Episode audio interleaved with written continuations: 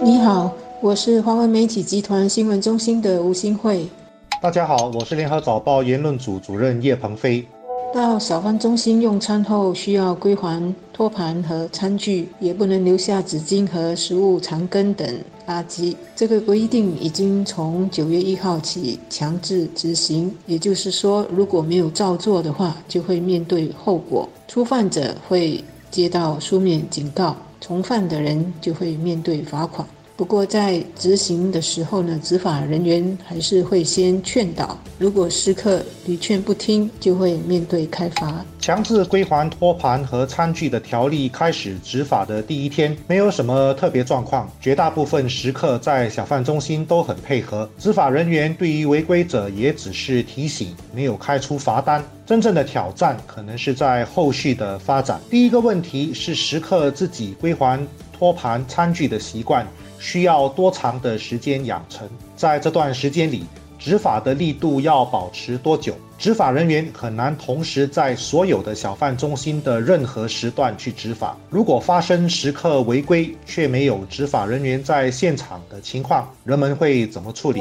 根据联合早报记者的采访，在强制执法实行的第一天，大多数的小贩中心的食客都会归还托盘和餐具。一些小贩中心的清洁主管或者是小贩协会的人受访的时候，都表示，政府早在几年前就推出归还托盘的计划，但是呢，民众的支持率只有百分之二十。后来在宣布下来要强行执法行动的时候，归还的接受率呢，就增加到百分之六十。到了九月一号强制执行之后，归还率再提高到超过百分之八十，情况是一天比一天好。这么看起来，虽然是好的发展。但是呢，要等到要罚款才会有更多人愿意这么做，其实是反映了我们社会的公共卫生意识还是很不足的。我本身还是很纳闷，新加坡的清洁运动、禁止乱抛垃圾的措施已经实行了这么多年，怎么保持环境卫生的意识还没有内化，还需要靠罚款来推行呢？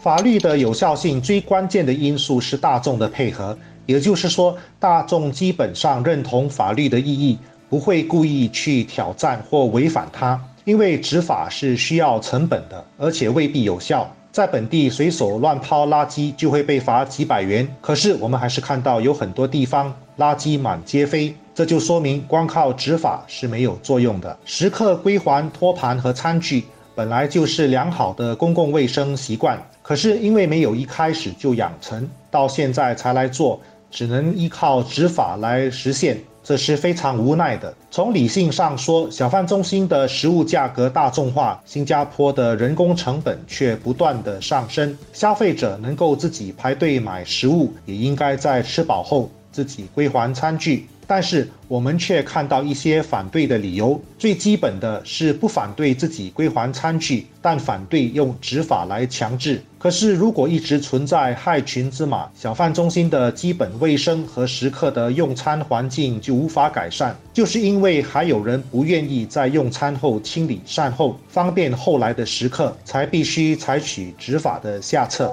这些好处都是每个食客举手之劳，大家就能够受惠的，也是文明社会的提升。所以，我们不要只是看罚款，或者呢，就是在那边计较为什么这些工作不是清洁工来做，觉得自己吃亏了。疫情爆发的时候，病毒不会分谁是谁的，谁不讲究卫生，就会自己中标，也会连累别人中标。所以，趁这次的关闭疫情，每个人把公共卫生的意识做好做。对了，下次再碰到大流行病的时候，这些养成的好习惯就可以很快的避免病毒很快的就扩散。除了小贩中心、咖啡店和食阁，也会从明年一月起强制执行归还托盘和餐具。而今年十一月一号到十二月三十一号会是一个所谓的试行期，或者叫做适应期。没有遵守的人呢，是不会面对罚款的。与此同时，小贩中心、咖啡店和食阁的清洁承包商也要提高清洁工作的质量，确保不是一条抹布走天下，同一条抹布抹了又抹，抹了好几张桌子都没有去过滤清洗，或者呢只是敷衍的抹两下，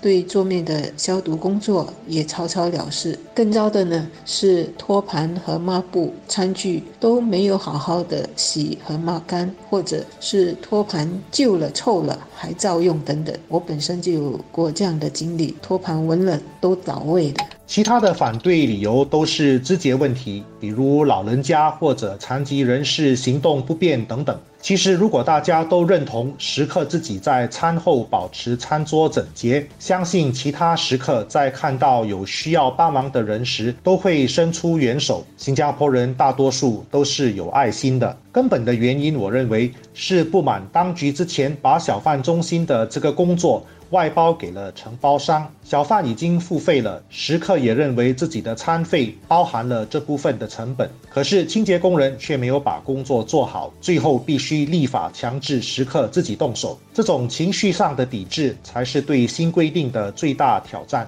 有这种情绪的食客到底有多少，不得而知。他们的不满情绪是不是有道理，见仁见智。但是他们的存在就会影响新规定是否能成功。我相信这部分人也希望看到小贩中心有整洁的用餐环境，他们只是不满处理的方式。要得到他们的配合，光是立法还不够，当局可能还必须对之前安排的失败有所交代，才能让这些人心服口服，主动的配合新规定。所以归还托盘的计划不能只是要时刻有所行动，清洁承包商也要负起提高清洁工作的责任。其实。归还托盘计划的成功，还是大家最终把这样的清洁意识内化，并且推广到其他公共环境的层面，包括厕所的清洁卫生、电梯和公共走廊的清洁卫生等等。当大家都把公共环境卫生的意识内化的时候，就不必执法人员，不必清洁大使，全都自动自发做了。